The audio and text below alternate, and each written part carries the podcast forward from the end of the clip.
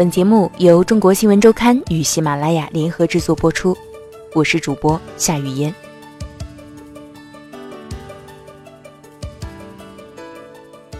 南派三叔：查理先生、填坑人和纠结者。有人说，中国真正的全国性大 IP 其实是《盗墓笔记》，但在这个超级 IP 纷纷通过电影变现的时代，南派三叔一直处于纠结之中。他已经不再是一个单纯的写作者，他要处理众多繁琐的事物。写作曾经成就了他。如今成为让他解脱于俗常的药剂。本刊记者温天一，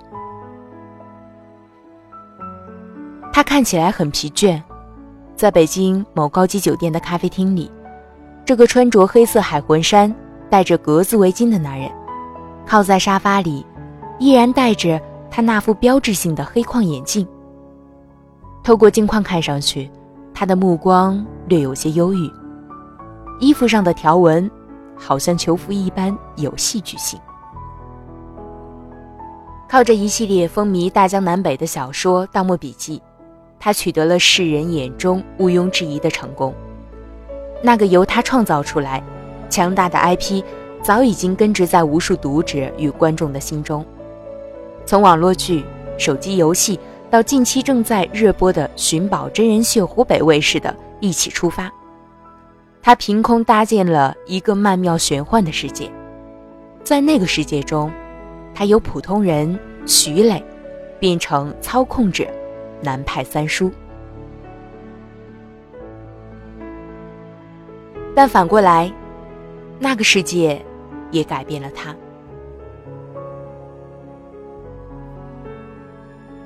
人生中常会有真正的大事出现。让你发现之前的烦恼其实都不算什么。近日，南派三叔策划并参与了一档似乎是盗墓 IP 的探秘寻宝真人秀节目《一起出发》。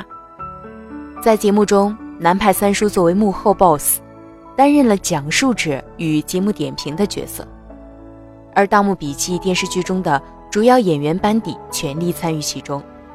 在十三集的节目内容中。搜寻散落在世界各地的珍宝碎片，而其中，三叔会对每一个兄弟团寻得的宝物进行解读。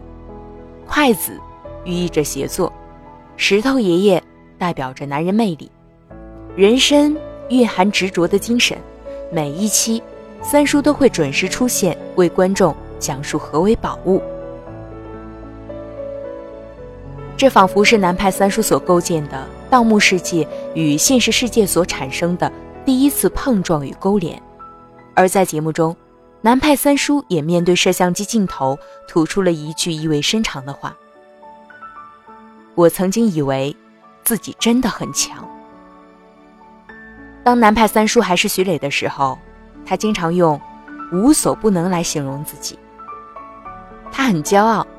骨子里有一种兼具执拗文人与世俗聪明人混合式的骄傲。在少年时代，徐磊的阅读习惯是这样的：先从某一家书店着手，一个栏目一个栏目，一个书架一个书架的阅读，阅遍之后再换一家，剔除掉那些之前读过的，再次按顺序读起，以此类推。上大学之前，他就基本扫遍了家乡几乎所有的小书店。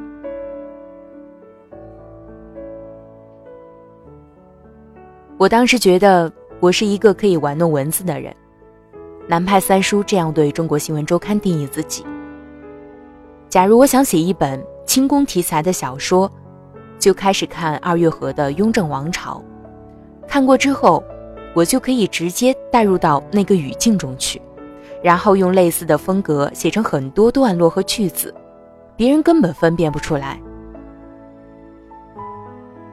在读中学期间，他模仿金庸、古龙和倪匡，写了大量武侠以及科幻小说，在同学中私下流传，真假难辨。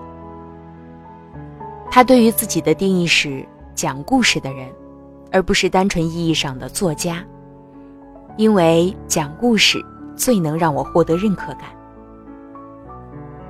认可感仿佛是徐磊一直孜孜不倦所追求的东西。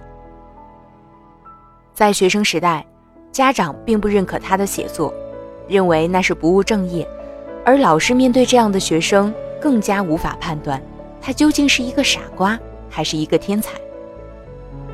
一方面认为自己绝顶聪明，一方面又时刻期待着周围人一丁点儿可怜的认同感，并因此而付出相当多的代价。这是从徐磊到南派三叔一直所面临的矛盾与困境。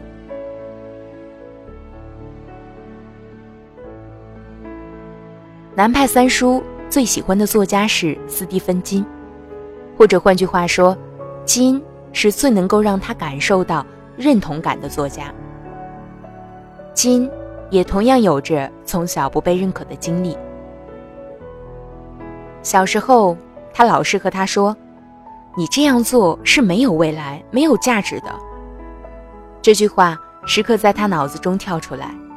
他总是在拼命地证明给那些不承认他价值的人。某种程度上，他是为这些人而活。南派三叔也一样。他像堂吉诃德一样战斗，日日期待着一场不散的宴席。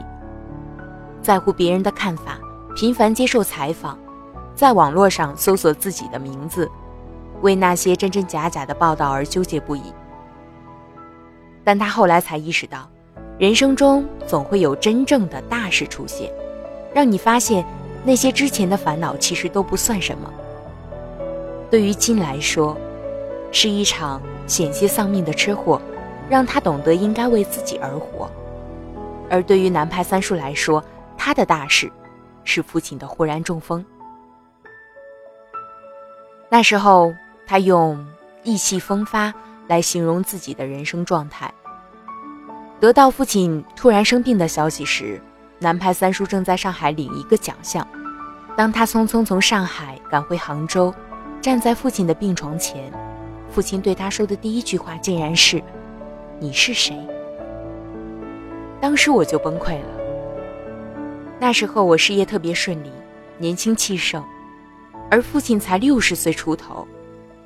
儿子终于有出息了，写出作品了，他却不认识我了。南派三叔对中国新闻周刊回忆，在父亲养病期间。徐磊开始回忆起自己之前与父亲的交流，但发现能够回忆起来的细节和故事却少之又少。在强大的内心遗憾的重压之下，他开始问自己：假如能够以我现在的成功换取父亲的健康，我会不会愿意？答案当然是我愿意。无论如何，我希望父亲不要生病，哪怕代价是我重新变回一个平凡的普通人。徐磊的父亲后来恢复了健康，但关于用成功与光环换取某些代价与牺牲的命题，却一直在南派三叔的脑海中萦绕。他开始逐渐想明白一些事情，关于之前一直困扰他的野心与欲望。我开始假想出一个我的分体出来，并且把我所有的困惑投射到他身上去。而作为旁观者的南派三叔，则冷眼旁观那个人因为解决不了问题所产生的一系列行为。这样，我就不会被他所迷惑。我开始按部就班地接收了一切，并且把结果反推回来。假如我需要做成一件事，需要哪些牺牲或者付出，我就不再犹豫，直接去做，因为我知道那是必须完成的步骤。南派三叔解释说，他的人生开始分裂成徐磊和南派三叔两个完全不同的人，一个为他创作的世界负责，一个则为他自己负责。于是战争就开始了。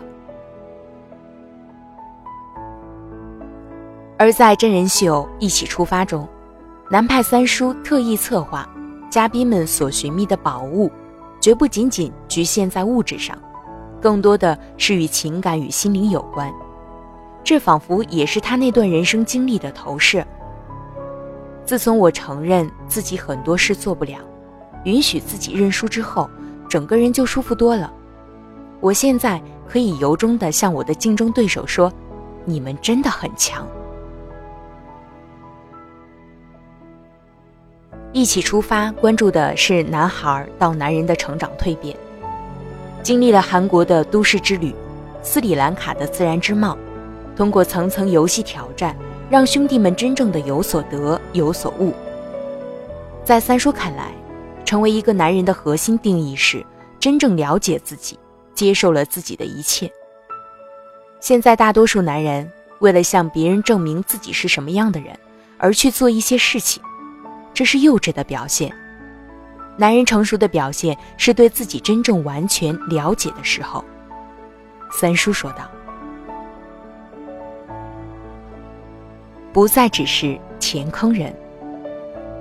有一种说法，任何一个孤独的人都是强大的，因为他们可以自己创造出一个世界出来。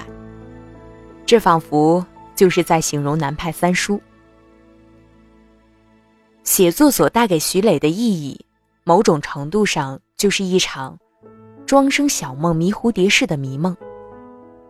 他在头脑中。构建起了一个与现实生活相平行的世界，那里有着雪雨腥风，也有着侠骨柔情。更要命的是，那个世界仿佛比现实看起来有趣得多。徐磊有一个朋友，陪他在孤独中一起发呆，偶尔也会聊聊天。这个朋友有时候是一只单鱼，有时候是一只松鼠，有时候。甚至就是他自己，但他们都有一个共同的名字，叫做查理。而这个名字的由来是徐磊在小时候看过的一部电影，黑白的译制片，他早已经忘记了情节，只记得里面有一个声音一直在呼唤着“查理先生，查理先生”。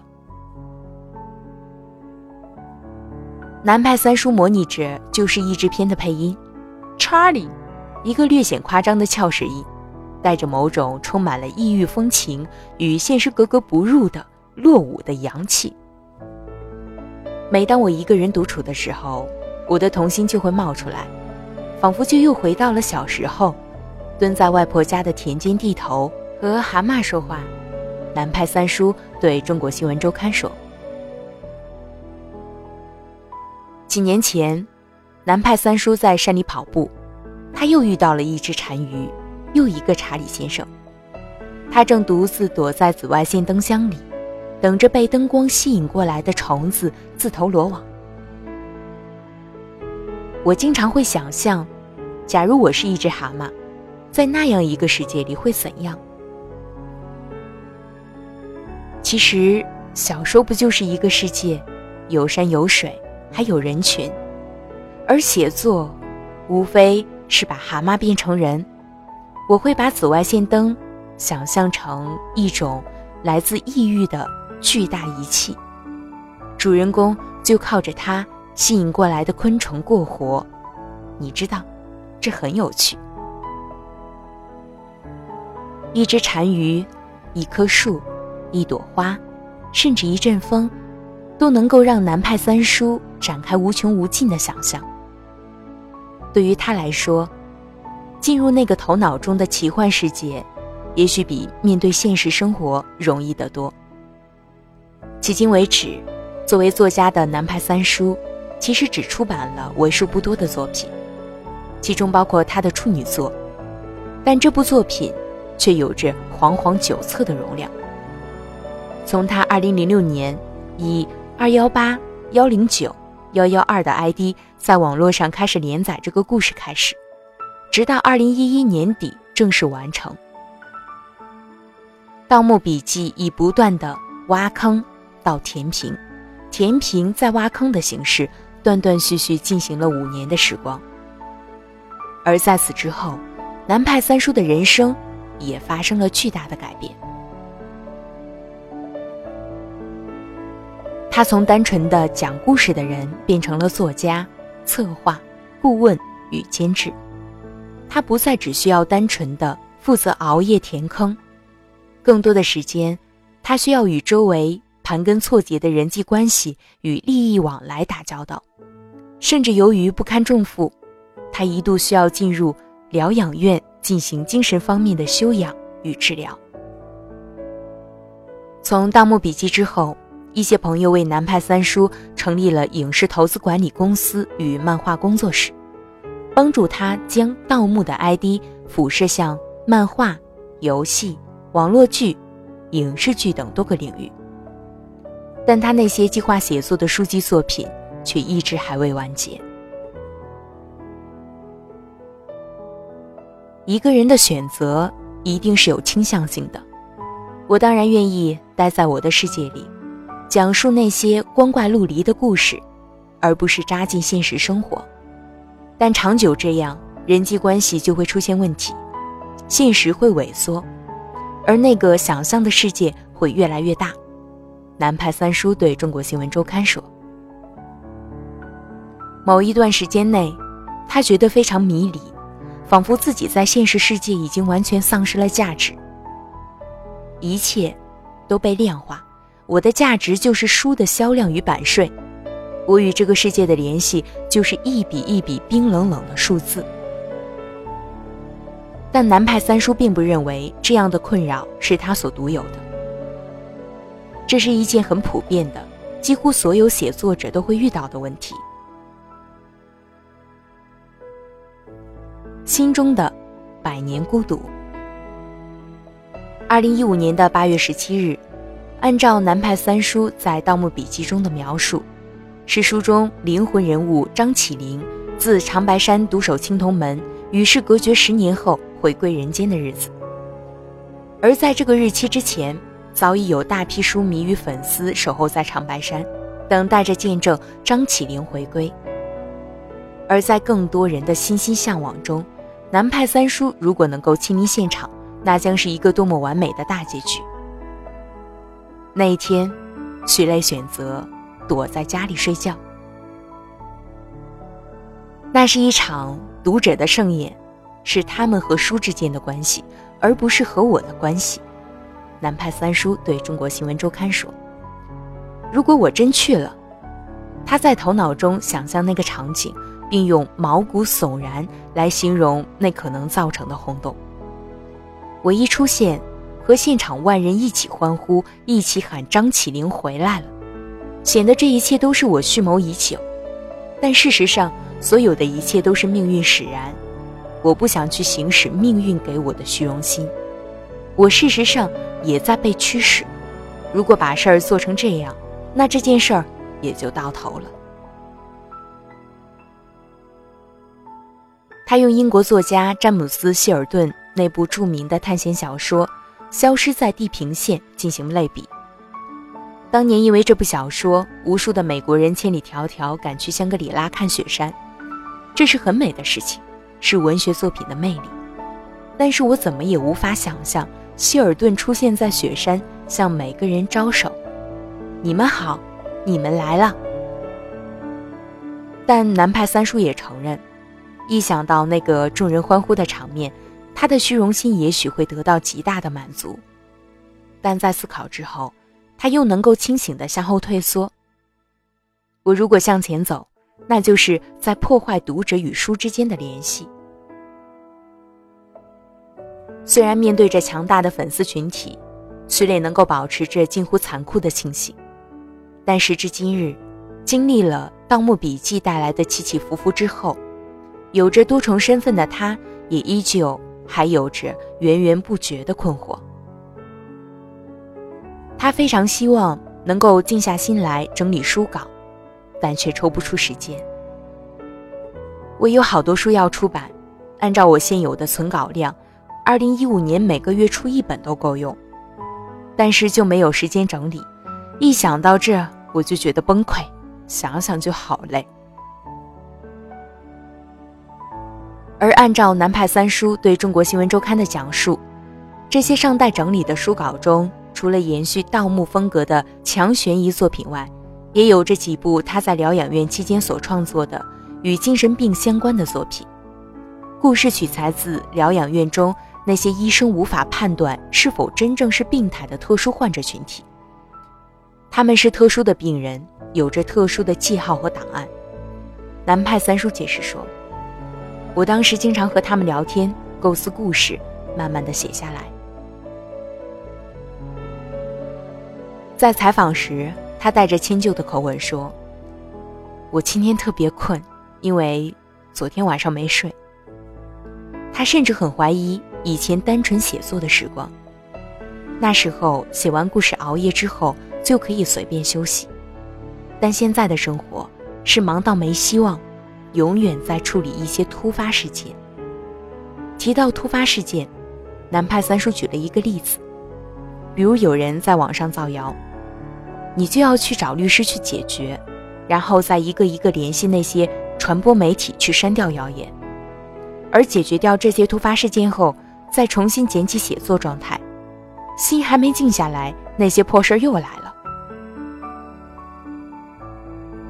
但南派三叔依然有着文学理想。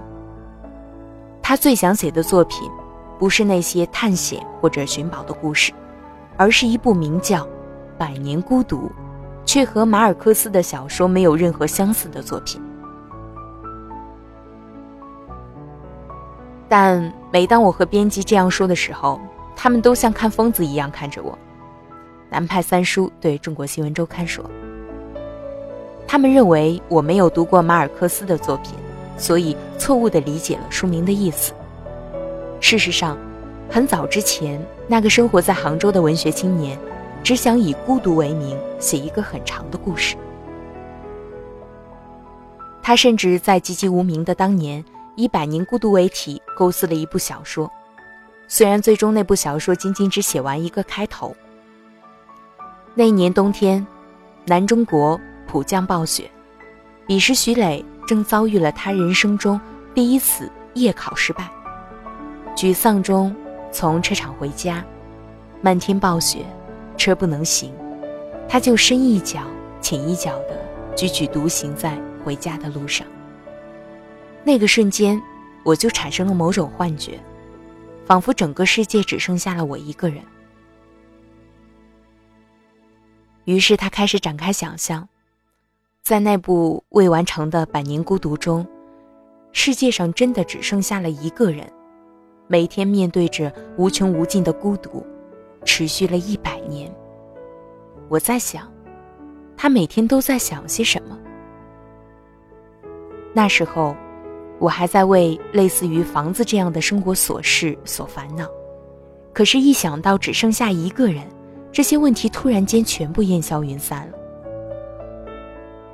你想想看，当全世界只剩下你一个人的时候，你的选择和想法才是自己真正想要的。这种醒悟非常可怕。南派三叔慢慢说道：“你知道自己真正想要什么吗？”他反问道。